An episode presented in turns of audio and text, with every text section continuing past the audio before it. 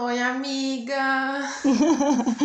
Oi, Costa. Ai, você tá tão linda. Você tá maquiada? Eu também passei maquiagem pra ligação. Você passou maquiagem, não passou? Gente, eu passei. Não, eu super me produzi. Esse aqui é o auge da minha maquiagem, ó. Eu tô. é, Esse aqui é o máximo que você vai me ver maquiada. Eu tava bonita, mas tava com frio, aí eu coloquei um hobby. Sabe como que é o nome do meu hobby, amiga? Ah, ai meu Deus, tô com medo. Williams. Porque daí eu, eu falo assim, meu hobby Williams. Ai, horrível, eu sei.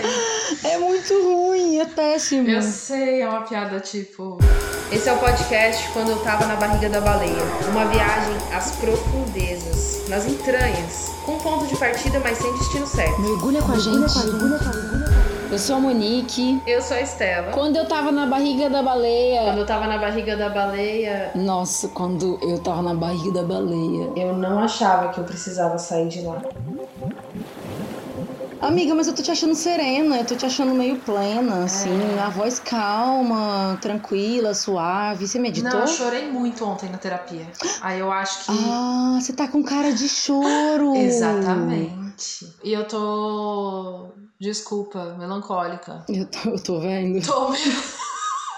Tô conseguindo superar isso, né? Já bebi uma água pra ver se a minha voz ficava mais Já alegre. soltou o cachecol, aumentou a oxigenação, aumentou Eu a acendi um oxigenação. incenso, eu tô aqui numa neblina, parece que eu tô em Paranapiacaba de incenso, É. né? Eu tô tentando elevar minha vibração, pessoal. Eu tô fazendo o que eu posso. Mas então, é, é isso, eu acho que o clima aí não tá ajudando, né? Que clima? O clima, frio. Ah, não, não tá ajudando, não. Não tá ajudando, E- mas. Agora, sabe o que eu pensei na minha amiga Josi, que ela fala que a gente fala errado. Eu acho que o certo de falar não é clima, eu acho que o certo de falar é tempo, ou então vice-versa. Ai, meu Deus, ela já me explicou isso umas cinco vezes. Josi, se você estiver ouvindo, Josie, help, help. a Josi é meteorologista, gente. Eu falo pra todo mundo que eu tenho uma amiga meteorologista, porque eu acho muito chique. Então, amiga, lá vou eu mais uma vez esclarecer essa diferença tão polêmica entre tempo e clima, que as pessoas tanto erram e às vezes falam, nossa, hoje o clima amanheceu estranho. Tá errado. O tempo é um estado mais momentâneo da atmosfera de um local, né? Então ele tem um período de variação maior, ou seja, ele varia, como se diz meu pai. e tem um tempo de registro mais curto. Então, por exemplo, dentro de um dia o tempo muda, né? Às vezes amanhece nublado, faz frio durante o dia, depois à tarde abre um solzão, à noite chove. Enfim, o tempo ele representa um período de tempo menor. Agora o clima é uma condição média da atmosfera, é como se fizesse uma média dos tempos num período maior. Às vezes considera 30, 40 anos. É como se ele correspondesse ao comportamento das condições de um determinado local por muitos anos sucessivos. Então ele é uma condição mais duradoura e prolongada e completa dos padrões de tempo de uma região. Quando eu fosse falar do como está o tempo hoje, é o tempo hoje, não o clima hoje. O clima não amanheceu esquisito, o clima não está estranho hoje, é o tempo. E é isso. Isso é tudo, pessoal. Quando eu tava na barriga da baleia, o carnaval foi cancelado. Eu acho que eu vou tomar mais um gole de água pra ver se a alegria ela chega. O que, que você acha? Ah, sei lá, amiga. Eu acho que. Não, toma água, hidrate-se. Eu vou tomar bem devagarinho pra não fazer barulho. relaxa, eu acho que a gente nunca prometeu alegrias. A gente nunca prometeu alegrias para o pessoal que tá ouvindo a Isso é gente. verdade, a gente prometeu profundidade. A gente não prometeu nada, né, Eu nunca prometi nada. Eu vim pra essa ligação, eu vim pra esse encontro com um presente pra você, sabia? Eu já vou chorar. E agora eu tô vendo que você tá precisando de um presente, amiga. Ai, mas eu já tô com vontade de chorar. E o que você vai fazer? Eu vou te dar esse presente porque eu olhei pra ela e falei: "Nossa, que linda, eu vou dar de presente pra Estela". Para. Olha, Ah, linda. Eu vou descrever. É uma folha de uma árvore chamada castanhola, aqui, lá em Franca, chama Sete Copas. Ela passa por três cores. Ela é bem verdinha no começo, aí fica amarela, depois ela fica vermelha e depois ela seca. E tem gente que borda nela. Foi por isso que eu pensei em você. É isso que eu tava imaginando, amiga. Por que, que você não guarda ela pra mim? Ah, eu vou guardar, eu vou ficar observando o que, que vai acontecer com ela, mas acho que ela vai secar, entendeu? Põe ela no congelador. Sério? Não, não sei. Acho que não vai dar certo. Eu acho que não. Mas vai ter, a árvore vai estar sempre aqui, amiga.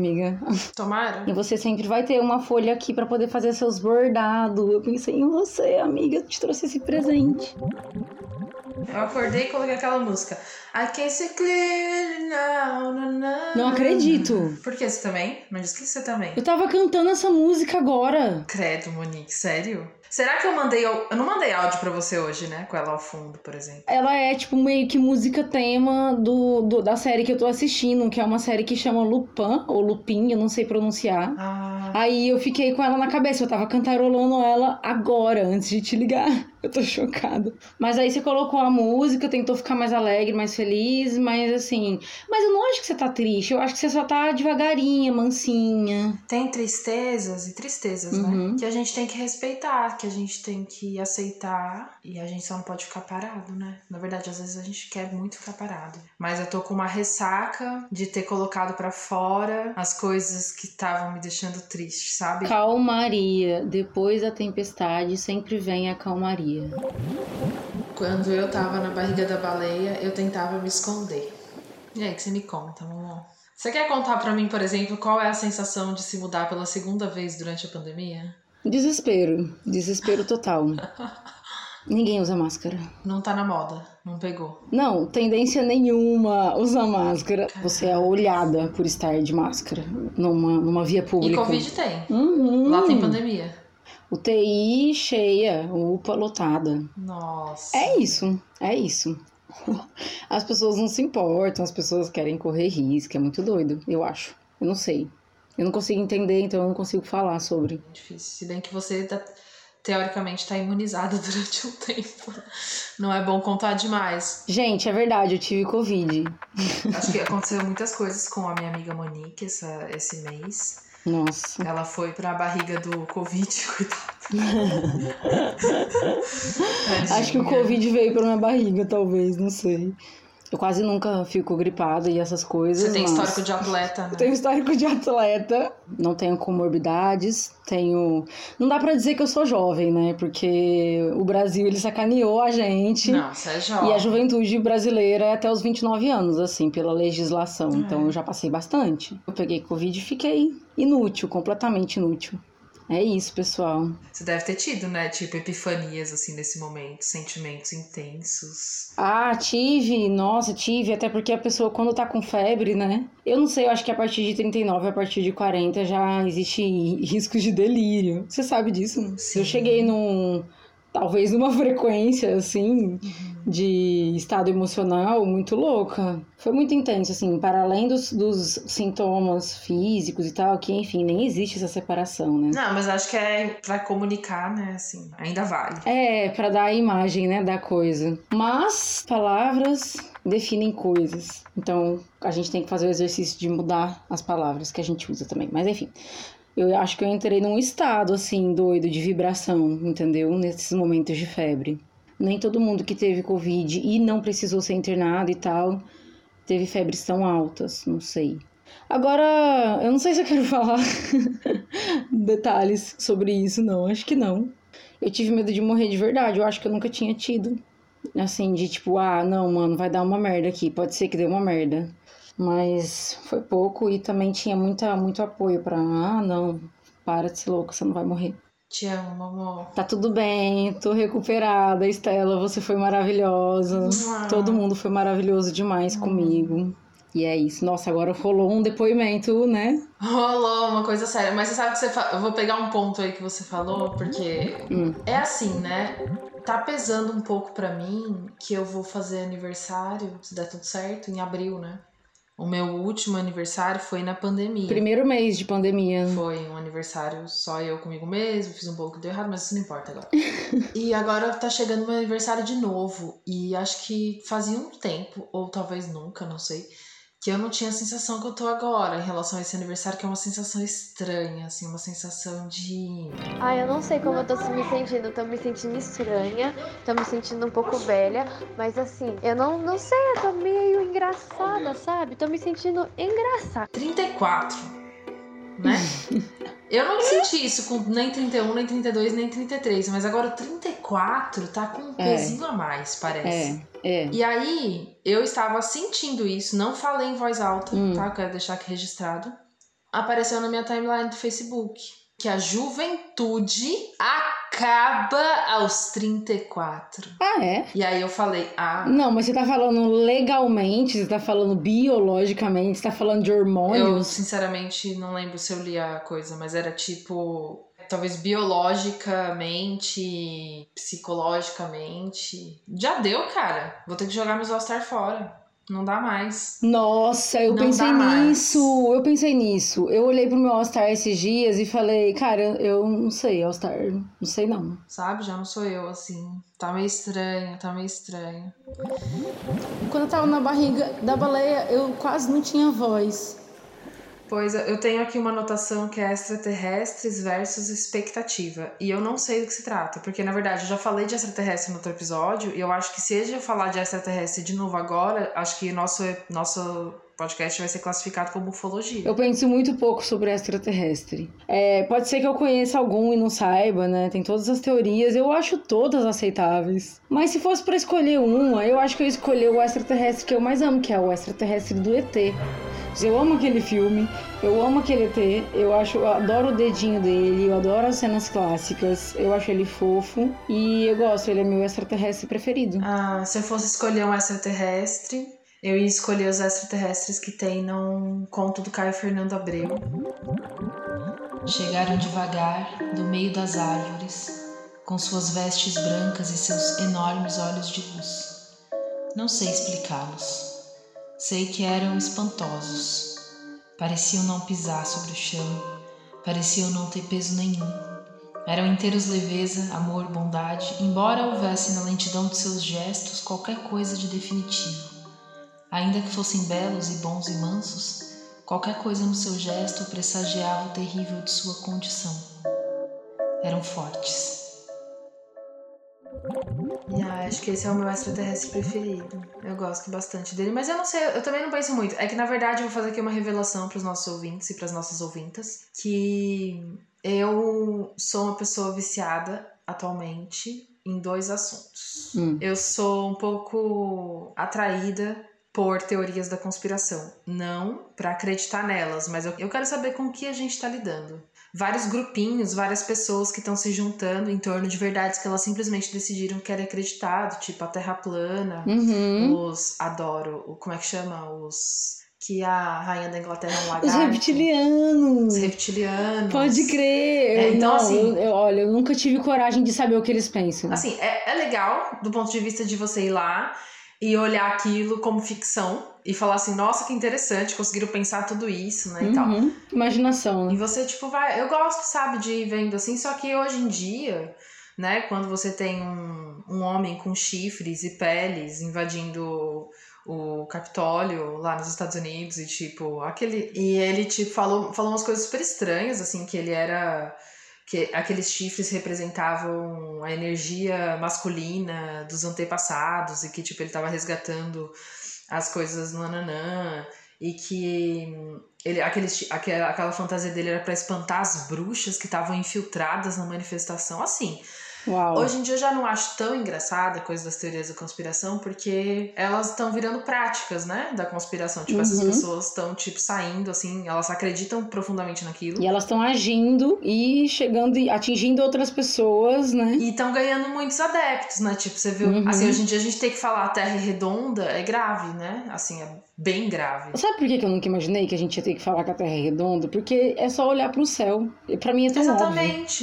Como que é, qual que é o sentido, pessoal? Alô, pessoal da Terra Você plana. vê a esfera, você olha para, para o céu, você vê a esfera, dá pra ver o desenho, a linha, né? Flat Então- Earth.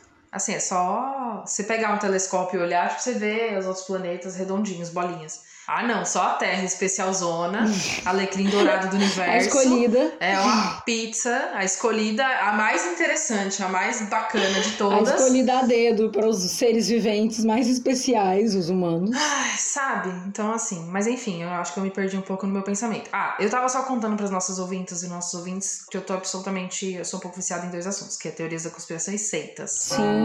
E seitas. E que um, na verdade, tá bem ligado ao outro, né? Porque geralmente uma seita, ela existe em torno de uma teoria da conspiração, que aquelas pessoas acreditam. Parece que é isso, que o mundo caminha pra isso, tipo, pra pequenos grupos acreditando em uma verdade absoluta E, mas eu, tô- eu quero ficar atenta, eu quero saber o que essa gente tá pensando, sabe? É, a gente tem que ficar atento. Que a qualquer momento a gente pode sofrer uma consequência desse pensamento. A gente precisa saber se defender, É. né? Argumentar com essas pessoas eu já acho que é. Ai, como é difícil argumentar, né? Eu tava falando hoje isso pro meu primo, como eu travo. Quando foge muito do meu entendimento, do tipo, como que essa pessoa pode estar falando isso? Como que ela pode estar acreditando nisso? Eu ah, paraliso no tempo, no espaço, desisto. Eu não tô falando que eu tô certa. Não acho que eu tô certa. Eu admiro as pessoas que conseguem ir lá e lapidar as pedras do caminho. Mas eu acho que também tem uma coisa que é, a gente, a gente não consegue lapidar todas as pedras, né? Mas às vezes a gente consegue uma ou outra também. Tipo, todas É. a gente seria sobre-humano, né? Mas eu acho que o que você tá falando é tipo essa. o efeito paralisante, né? Tipo o, o piripaque do Chaves, né? A pessoa fala uma coisa e faz.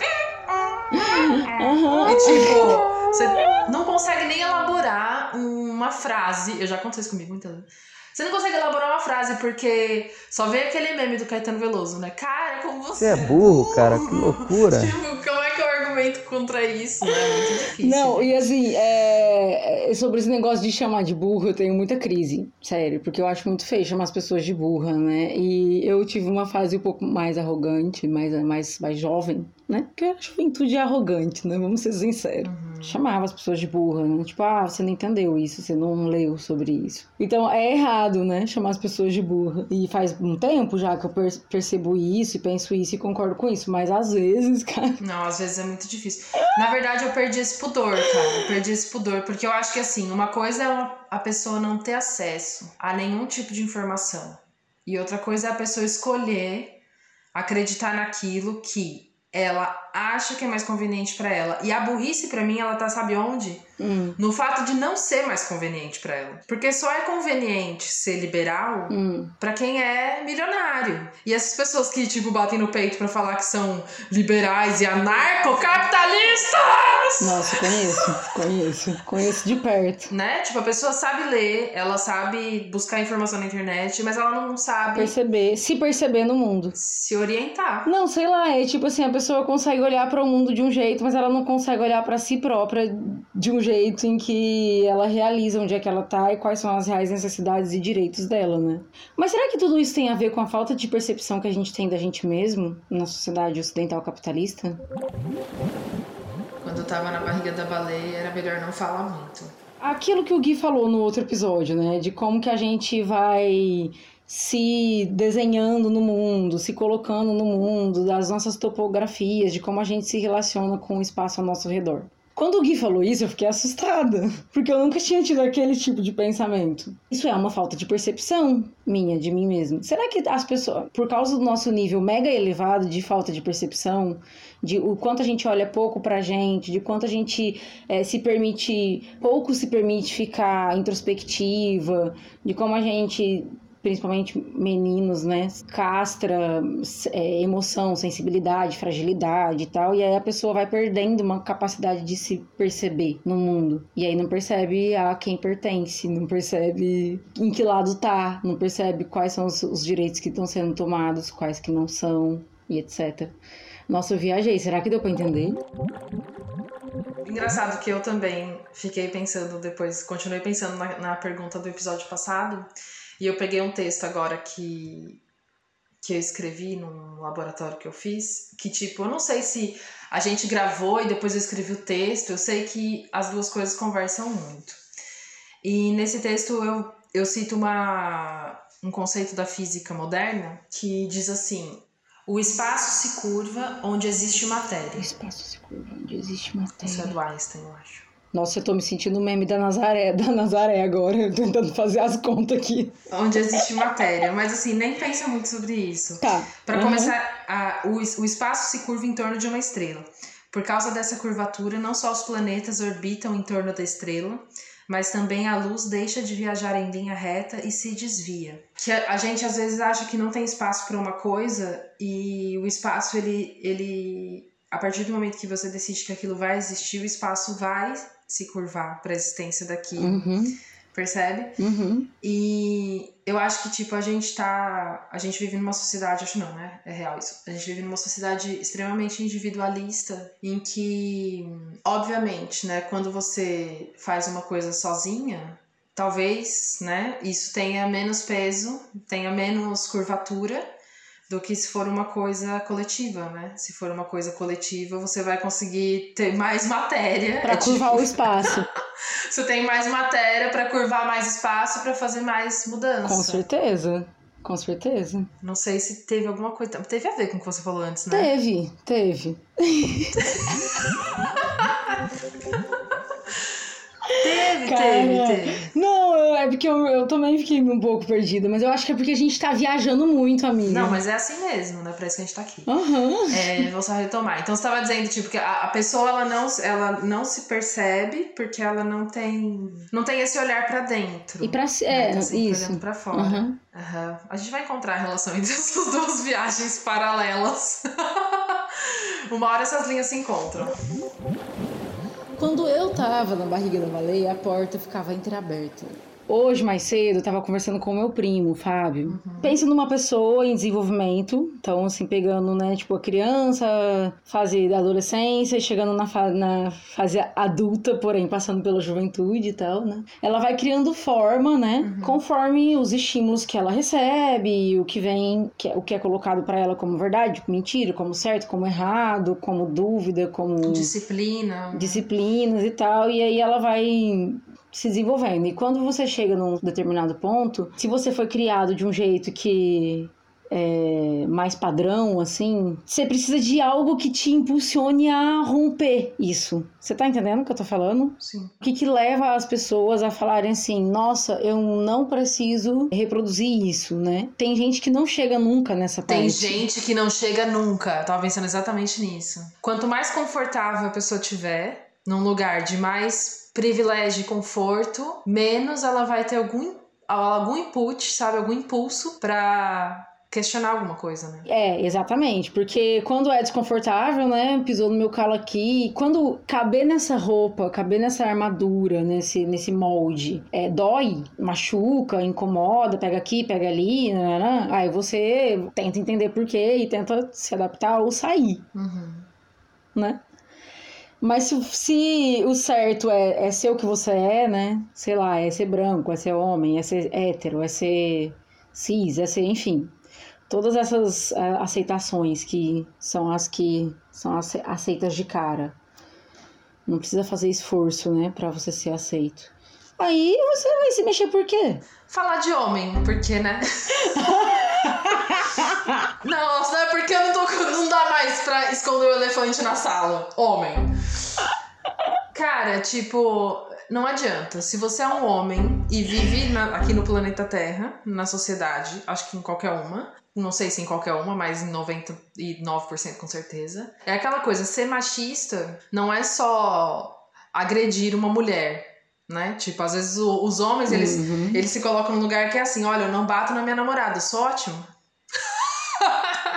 já, olha, já sou melhor que muitos. Porque tantos fazem isso. Já sou melhor que É, muitos, eu isso. não sou machista. Já me Eu destaco. deixo até ela trabalhar, ela falar, né? Aquelas coisas. Só que, tipo, se você vive nessa sociedade, você usufrui, né, de privilégios que vêm de, vêm de antes de você nascer. É... Sabe? Assim como se você é branco ou branca, se você é hétero, é isso que tudo que você disse, né? E branco. É. Você, tipo, pode não dizer assim, ah, eu sou racista, eu sou machista, eu sou homofóbico. Tá bom, tipo, você pode lutar contra isso em você, mas você usufrui de uma estrutura social que tá é, calcada em todas essas merdas, sabe? Uhum. E se você quiser lutar contra o machismo, você precisa olhar pra sua vida e ver quais são as estruturas que você tá usufruindo Tá se apoiando. só por ser homem, só por ser branco, só por ser hétero. E questionar isso. Se você tá só usufruindo e postando no Facebook, Uhum. você não tá fazendo merda. É, é isso. Porque aí entra uma questão que é quando faltam referências. Uhum. Se você simplesmente tá num lugar que nada chega, nada chega, você não consegue pensar de outro jeito porque não tem nenhum estímulo. Mal te chega um estímulo de ver que existem outros modos de, de vida, né? Você não precisa simplesmente apenas é, acordar, trabalhar e, e, comer e casar e reproduzir e irarara, tipo, repetir tudo. Existem outros jeitos de viver. Só que você nem sabe. Nem, nem nunca viu ninguém fazendo diferente. Sim. Assim, dependendo do contexto que a pessoa tá, né? É isso que a gente tá dizendo.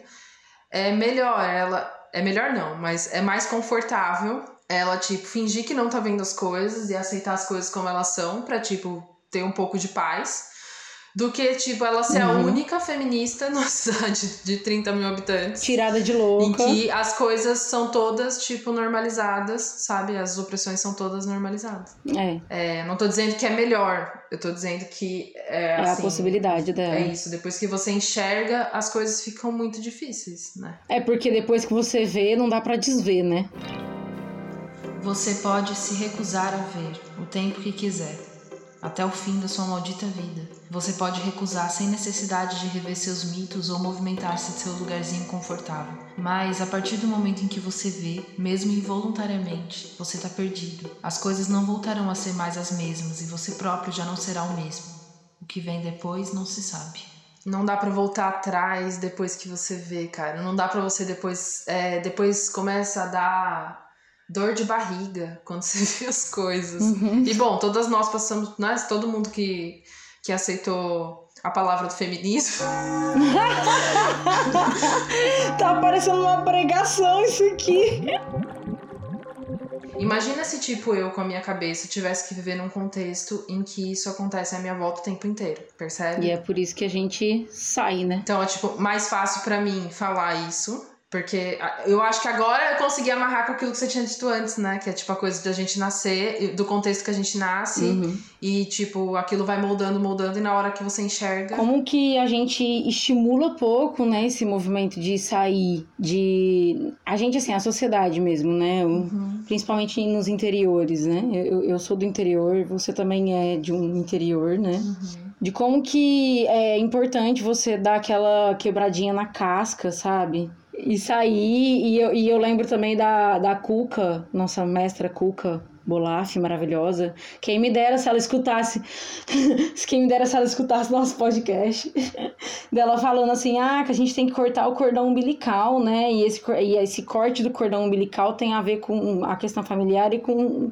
todos os rompimentos que você tem que ter coragem de, de fazer para encontrar o seu caminho no mundo. E tem gente que não faz isso, cara. Assim, só essa coisa de cortar o cordão umbilical, acho que, tipo, até isso é bastante relativo ao contexto de cada pessoa, ah, sabe? Ah, com certeza. Eu acho que, tipo, cortar o cordão umbilical pra uma pessoa que teve uma família estável e, tipo, pai e mãe presentes e, tipo, nananã, e, tipo, aí, de repente, o problema que você tem quando você tem 18 anos é cortar o seu cordão umbilical, né? Mas, tipo, tem muitas pessoas que têm muitos outros entraves antes de, disso e, tipo, uhum. né? Quando, tipo, vão pensar nessa coisa desse corte de uma outra maneira, assim, né? Que eu acho que, tipo. Com certeza.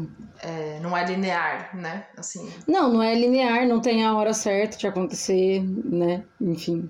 De alguma coisa, cada, cada pessoa acontece de um jeito. Tem gente que vai acontecer isso é, se ela mudar de cidade. Né, talvez nem com esse objetivo, mas aí acontece isso. Sim. Ou porque só o fato dela botar a cara para fora do muro e ver outra coisa, sabe? Ver o outro, outro terreno, ver outras pessoas, se movimentar, né? Se movimentar. Eu tinha pensado uma coisa uns tempo atrás que eu acho que é tipo, pior do que quem não tá bem é quem não sabe que não tá bem. Isso. Sabe? Por que, por que, que eu pensei isso? Porque, tipo, observando pessoas, né? E, tipo, exatamente isso que você estava falando, mas eu tô dando o, outro exemplo de gente que já, já tá avançado na vida, né? Assim, já, já casou, já tem filhos e, e você, você olha assim e percebe, tipo, nossa, mas eu acho que essa pessoa nunca se perguntou se era isso que ela queria ou se ela tá só continuando o que ela acha que tem que ser a vida. E tipo, eu sei que eu tô dançando no caos, entendeu? Na minha vida inteira, uhum. desde sempre até aqui. E acho que você também. Uhum. Tipo, dançando tentando descobrir. Tamo aí juntas, beijo. Tentando descobrir a cada passo, né? Tipo, a cada passo, o que que, o que, que pode ser agora diante de tudo. Uhum. Né? Opa, tamo junto. E É bem difícil, cara, mas eu, eu prefiro isso Tamo junto. do que reproduzir sem pensar, sabe? Apesar de que eu acho que é um pouco menos cansativo. Mas eu prefiro isso. Uhum. Dá uma esgotada, por isso que eu já tô zen. Esgota demais, menina. Mas eu acho que é o. A gente escolhe. A gente, é o preço que a gente paga por querer é, criar o próprio caminho, né? Escolher é perder. Eu amo. Você já, você já reparou que eu sou a pessoa que, que fala frases prontas nesse podcast? Ai, mas fica sempre muito bom. Continue. Eu amo. Não sei, acho que vai, o povo vai pegar birra de Eu mim. acho que não. Eu fico. Escolher é perder. Depois que uma folha cai do galho, ela nunca mais volta. Aqui, depois que vê, não dá pra dizer. Eu acho que daqui uns 20, 30 anos vai estar assim, várias frases de Monique Maritano no Facebook. Até coisa que você não falou. Aff, meu Deus, olha. Ah, não, amigo, eu fiquei deprê de imaginar que daqui 20, 30 anos a gente vai estar lendo frase no Facebook. não, eu acho que não vai ter sério. Facebook Quero não. daqui 20 anos. Não vai ter, não, pode vai, ter. Vai ter coisas bem piores, mas enfim. Então agora a gente vai para nossa galeria existencial, hoje com a presença da querida Júnia. É uma coisa que me acomete, assim, que na verdade sempre me acometeu e agora na pandemia me fez olhar, ter que olhar muito mais para isso do que antes, assim, né? Fiquei questionando muito o que a gente é e quanto do nosso trabalho fatalmente condiciona a nossa existência no mundo. E diz de uma forma muito taxativa e muitas vezes muito opressora quem você é, tipo, que lugar você tá, assim. A gente, as pessoas que a gente acredita, sempre apontaram, entenderam que, tipo, isso é é uma premissa do capitalismo e tal, mas nunca foi tão forte, tão dentro de mim esse condicionamento, assim, eu nunca senti tão, tanto na minha, no meu ofício, assim. O que acontece? Eu sou artista, pelo menos três anos, eu trabalho exclusivamente com teatro e tenho pagado as minhas contas com isso. Tenho me sentido muito bem, tenho tinha, estava me sentindo muito bem com isso. E com a pandemia, os trabalhos com a cultura acabou, não consegui nem pagar as contas e nem exercitar o meu ofício. E foi horrível, porque eu perdi a minha identidade para mim mesma. Eu sei que eu continuava sendo quem eu era, mas eu senti que um pouco do que era eu e do- um pouco do que eu sou e um pouco de como me relaciono, que morreram assim, sabe? Nesse momento que eu não conseguia fazer nada que desrespeitava do que era eu em relação ao que eu mais gostava de fazer, que era exercitar o meu ofício, foram desmantelados assim. Então eu fiquei pensando Tipo, quanto é forte isso, quanto essa premissa do capitalismo é forte.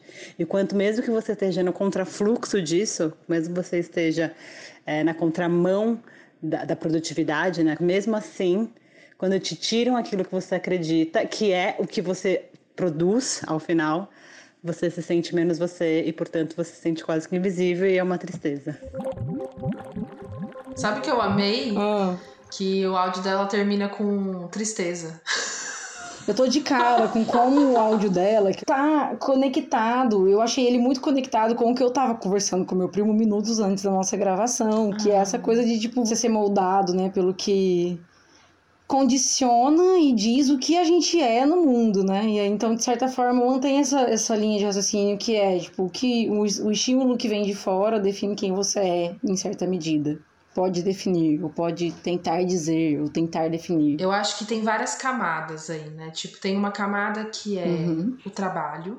O trabalho é anterior ao capitalismo. Isso. Tem uma camada que é o capitalismo. Tem uma outra camada, uma subcamada dentro do trabalho, que é tipo, se você trabalha com aquilo que você escolheu ou não. Ofício, vocação, enfim, é. Escolhas. Ou se eu trabalho com isso porque meu pai também fez. Ou porque não consegui escolher. Tinha que escolher com 17 anos e trabalha com a mesma coisa porque fez faculdade. É. Enfim, são coisas completamente diferentes. E a outra questão é dinheiro. Uhum. tá dentro do capitalismo, mas é no sentido de. Tem uma, uma questão do trabalho que define quem a gente é, que tem a ver com aquela coisa da impressão da, da nossa conversa do outro episódio, de- da impressão que você deixa no mundo, da sua pegada, né, do que você deixa. Uhum. Então tem esse lado também do trabalho, especialmente quando é um trabalho que você escolheu fazer. Escolheu. Né? Uhum. Tipo, ela, ela tá falando de um trabalho que ela escolheu, né? Tipo, acho que eu não conheço ninguém que é obrigado a trabalhar com teatro. O pai e a mãe falam: Você vai ser atriz, então você tá fora da minha casa. Você vai ser atriz, sim. Senão você não vai pertencer a essa família. Eu quero você no no teatro. Eu, eu nunca vi, mas Nunca. pode existir, enfim. Então é uma coisa que ela escolheu e que eu sinto que faz falta pra ela não deixar essa marca no mundo, percebe? Tipo, não tá fazendo aquilo que realiza ela pessoalmente. E eu acho que isso vai além do capitalismo. Eu acho que é anterior e é posterior, sabe? É tipo você fazer aquilo que você acredita, que não tô dizendo que é mil maravilhas e que é só alegria e só plumas e paetês, né? Tipo, dá trabalho, é suor, é cansaço, é treta também. A sua motivação é o que você acredita. Mas por outro lado também tem as contas, né? Tem os boletos. Uhum. Mas tô querendo dizer que eu acho que, tipo, tem várias camadas, entendeu? Nisso. Acho muito importante a gente não esquecer que o trabalho é anterior ao capitalismo, né? Eu acho que é a nossa existência no mundo, né? Trabalho é ação, é existir, é, é registrar, é, é caminhar sobre um terreno e deixar ele impresso, como você disse. E, tipo, acho que o problema do capitalismo é ele pegar essa força que cada pessoa tem de produzir coisas. Produzir e criar. Produzir e criar não são coisas ruins, né? Elas não pertencem ao capitalismo. Tipo, eu acho que é essa separação que a gente tem que fazer. Uhum. O problema é você doar o seu tempo em troca de um salário que vai servir só para sua sobrevivência, enquanto tem alguém enriquecendo a base do seu trabalho. E do seu tempo e, portanto, da sua existência. E o fato de que você tem que aceitar qualquer trabalho para sobreviver, né? Tipo, acho que essa é a parte que cabe ao capitalismo, né? Mas, tipo, o fato de você poder produzir com o seu tempo, isso que você falou, do trabalho ser existência, de você construir coisas, isso tudo é, é uma maravilha, né? É a Tipo, eu dádiva da nossa é- existência. O que a gente faz é o que a gente é. A gente só é alguma coisa porque a gente faz coisas, né? Mas e aí, nação? Aquelas loucas, né? Hum. Porque o taoísmo. Tô zoando. Ela trouxe a coisa também para um lado da, da opressão, né? Uhum. E aí ela fala como que a gente é definido, né? Como que a opressão diz o que você é. É isso. Tipo, de repente as nossas identidades elas estão definidas pelas opressões que estão por aí, pelas regras que estão por aí, pelo que de, é, tá maior do que a gente, né? Eu acho que é ruim quando você só se define pelo seu trabalho, mesmo que o seu trabalho seja uma coisa boa. Nós somos seres mais complexos do que só aquilo que a gente constrói ou produz, né? Uhum. Teve uma vez que eu tava no metrô em São Paulo e encontrei um professor, uma pessoa que tinha sido meu professor de teatro. Ele falou assim: Ô Estela, você tá bem? Eu primeiro fiquei super tensa, né? E ele é uma pessoa assim, zen, ele é uma pessoa zen. De repente a pergunta dele, você tá bem? Ela chegou em mim assim: você tá trabalhando? O que você tá fazendo? Qual peça você tá montando? Você tem lido Brecht? Ele perguntou, você tá bem? E eu falei, ah, sim, meu grupo de teatro, tá escrevendo três projetos para o PROAC, a gente vai fazer não sei o quê, a gente também tem uma apresentação, a gente tá escrevendo um festival, não sei o que, não sei o que, eu tô indo ensaiar agora. E eu lembro que ele ficou assim, tipo. Nossa, não pedi seu currículo. Exatamente. Mas eu depois não parava de pensar nisso. E eu penso nisso até hoje, nessa conversa, que ele perguntou: Você tá bem? Uhum. E eu podia ter respondido sim, tô tranquila hoje. Eu podia ter respondido não, tô triste. Sei lá, tô precisando viajar. Ou, ai, tô cansada. Só isso, foi só você tá bem. E eu senti uma obrigação de dar o meu currículo e a, a minha agenda. Uhum, de mostrar pra ele a sua produtividade. A minha produtividade, eu dei a minha agenda de ensaios da semana, de projetos e etc. Porque eu acho que, tipo, a gente sente essa cobrança, essa cobrança do mundo, né? Acho que todo mundo sente, né?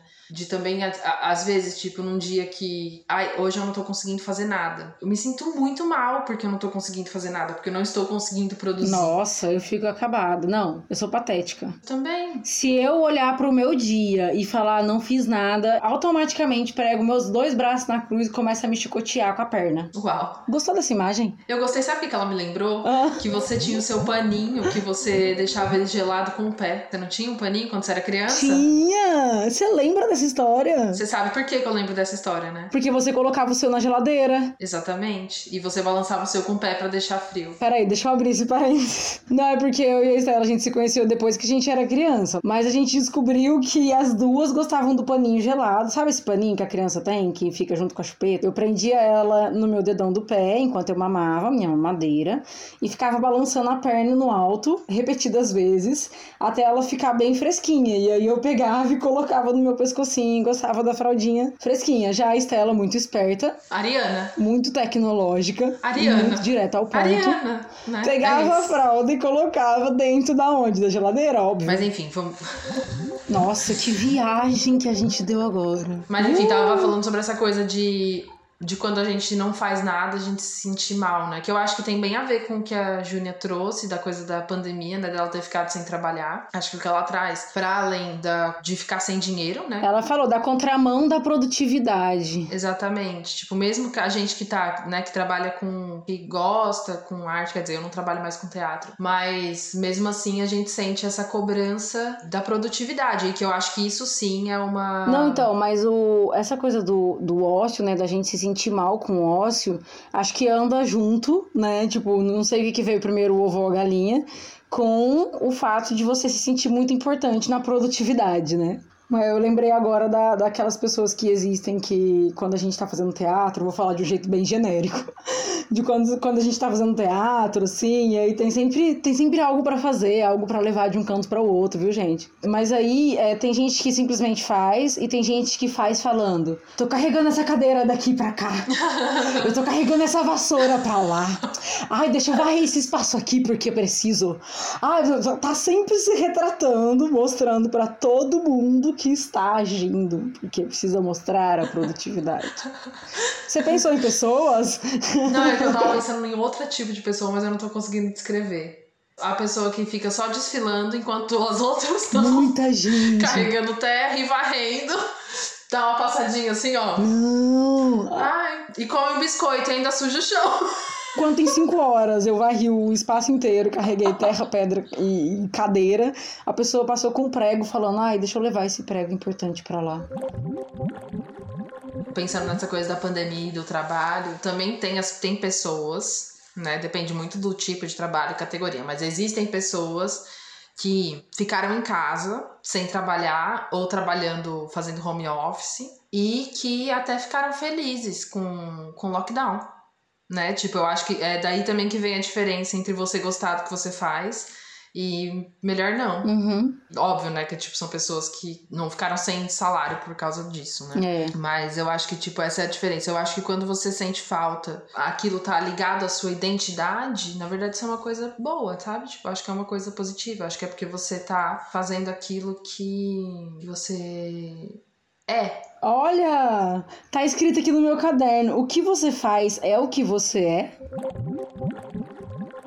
Bom, se a gente fica triste, E sente falta, se, né? se sente a sua identidade abalada, porque é, você tá afastado do seu ofício, de como você existe no mundo e tal, é angustiante, é, mas também é dá aquela lembrança, né? Que é, bom, você ocupa o seu tempo e a sua, a sua força criativa, a sua produtividade com algo que é muito importante pra você.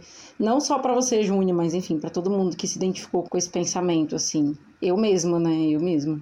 Eu me encaixo aí. Com muita esperança e um pouco de vontade de chorar de medo, Hum. eu vou dizer essa frase. Quando as coisas voltarem ao normal, uh. Assim, alguma coisa mais próxima do normal, sabe? Tipo, quando a gente pudesse encontrar numa sambada, Hum. quando a gente pudesse encontrar num, num samba, quando a gente pudesse encontrar num show, quando a gente puder ir numa peça de teatro, quando a gente pudesse abraçar na rua e tomar uma cerveja na calçada. Ai, que saudade. Sabe? Tipo, essas coisas. A vida antiga, né? Eu acho que quando isso puder voltar a acontecer, vai ser tão intenso, cara. Porque eu acho que a gente nunca na nossa vida imaginou que essas coisas que a gente tinha por garantidas iam ser tiradas, né, da gente. E eu acho que quando isso acontecer de novo, vai ter um outro, uma outra cor, sabe? Uhum. Eu acho que quando a Júnia voltar pro palco, Ela vai voltar com uma potência. Imagina. Sim, tipo, porque eu acho que agora a gente sabe mais, né? De certa forma. É tipo, meio poliano isso que eu tô dizendo. Eu não tô dizendo, pelo amor de Deus, eu não estou dizendo, ai, que bom que a pandemia aconteceu pra gente dar valor pro que realmente importa. Não. Tipo, não, pelo não, amor de não. Deus. Mas eu tô dizendo que, né, aconteceu, tá acontecendo, aliás, não aconteceu, infelizmente, ainda está acontecendo potencialmente a pandemia. E quando passar, quando a gente puder se encontrar de novo, acho que vai ser foda, vai ser muito forte, sabe? Estou dizendo isso com bastante esperança e bastante medo. Mas a esperança vai vencer o medo, a louca. Amiga, eu acho melhor, eu acho melhor a sua, a sua mensagem ficar no final, porque eu, eu do lado de cá, olha, pessimismo. É. Vamos tentar terminar positivo, porque já foi bem difícil, né? Hoje eu acho que a gente entrou. Não tem, não tem o mar, Ah. aí tem o fundo do mar. E ainda tem o mais, mais, mais fundo do mar, que é aquela parte que não tem luz, que é escuro. Lá onde toca Smiths. Hã? E os tubarões ficam assim tomando um whisky na- no Isso. balcão. assim. E tem aqueles peixes que tem luz própria, né? Então, acho que hoje a gente deu uma passadinha ali. Ou seja, a gente foi no pub, no pub da tristeza. Desculpa, pessoal. Caralho, hoje a, maro... hoje a marola não foi, não foi superficial, foi uma corrente do, do- das profundezas E é isso, né? que arrastou nós. Arrastou. Ah, mas é isso, né? Acho que Cada dia é um na dia. tristeza, na alegria. Exatamente. Esse é o resumo da união. A gente casou, né? É, união católica.